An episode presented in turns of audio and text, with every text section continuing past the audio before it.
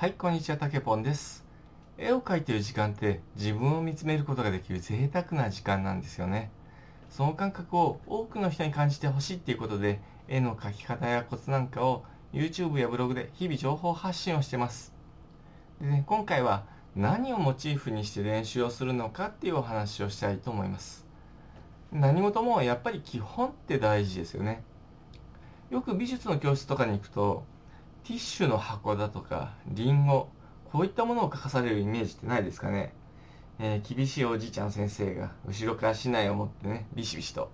えーティッシュの箱ばっかり書かされて泣けるわ、みたいな、そんなイメージが僕あるんですけれども、ね、確かに四角い箱とか球体って言ったら、えー基本中の基本で土定番なんですよ。もうこの四角い箱、球体、これが書けないっってなってくると、もうスケッチを書こうにも、もう何も始まらないから、だからまあ最初にこういったところから書かされるんでしょうね。でじゃあ僕が小さい時はっていうと、僕が小さい時は特にそんなもん習ってなかったので、えー好き勝手ね、ルパン三世の使ってたワルサー P38 とか、ピストル書くのが大好きでしたね。コルトマグナムみたいなやつ。ああいうものばっか書いてました。で、あとは野球漫画が流行ったんで、ね、えードカベンとかアブさんとか大好きでね、まあ、世代分かっちゃうかもしれないんですけれども、えーバットの絵とかしょっちゅう描いてました。ただこのバットの絵って、えー意外と難しいんですよ。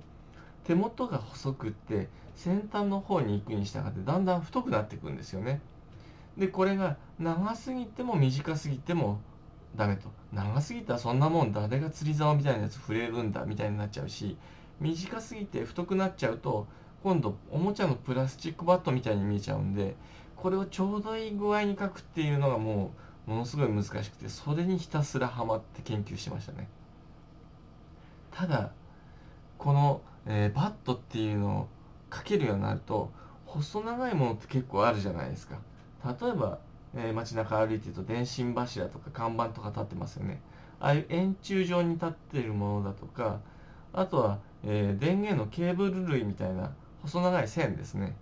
えー他には鉛筆だとか、あと鬼滅の刃とかだとみんなあの刀の絵とか描いてたじゃないですか。ああいう刀の絵っていうのも、あれもバットの応用編みたいな感じで描くことできるんですよ。だからこのバット1本描けるようになっておくと結構応用が効くんですよね。僕もいろんな場面で応用が効くんで、ああ、小さい時にえー落書きするのでバッと一生懸命書いてて本当よかったなって思う場面たくさんあります。はい。であと難しいのって言ったらねああの傘の絵。あれ難しいですね、えー傘みたいに、えー8等分とか傘の骨って均等に分割するじゃないですか。ああいう均等に分割されてるものを斜めから見たりとかっていうのこれ結構ハードルが高いんですよね。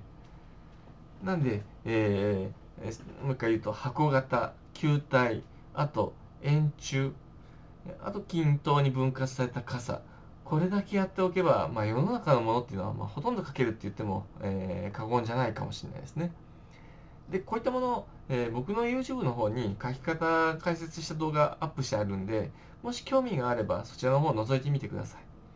えーラジオでこれこの辺説明できるといいんですけどね、ラジオだとどうしても映像がないんでね、えー映像がないと、えーこういう風に書くんですよって見せれないとなかなか説明難しいんでね、この辺りは YouTube の方よければ参考にしてみてください。で、まあ、こんだけ書ければ何でもいけるっちゃいけるんですけど、あともう一つ難問が残ってるんですね。で、それがごちゃごちゃしてるやつをどうやって書くのかっていうとこです。このこのごちゃごちゃしてるのでね、もう僕が嫌いなものナンバー3ぐらいあげるとですねまずパソコンのキーボード。これごちゃごちゃしてますよね。あとはブドウ。あのつぶつぶしてる感じ。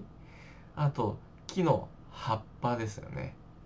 あもう一個あった。天然パーマで金髪の人の髪の毛。お前の頭ベタ塗りで描けないよみたいな人。ああいうのをリアルに描けって言われたら本当に投げてきますね。えーなんでまあ自由に描いていいって言われたらこの辺りのごちゃごちゃしてるものはモチーフ避けると、えーいいんじゃないかなと思いますよ。えー絵を描くのが嫌になっちゃうと話にならないですからね。うん。えー、なんで、まあ、えー、初心者の人の場合は、ある程度定番のモチーフからまず始めましょうと。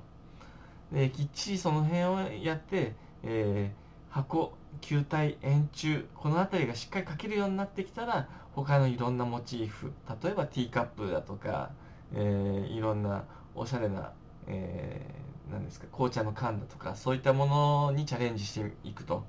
で、なるべく慣れるまでの間は絵を楽しむっていうことが大切なんで、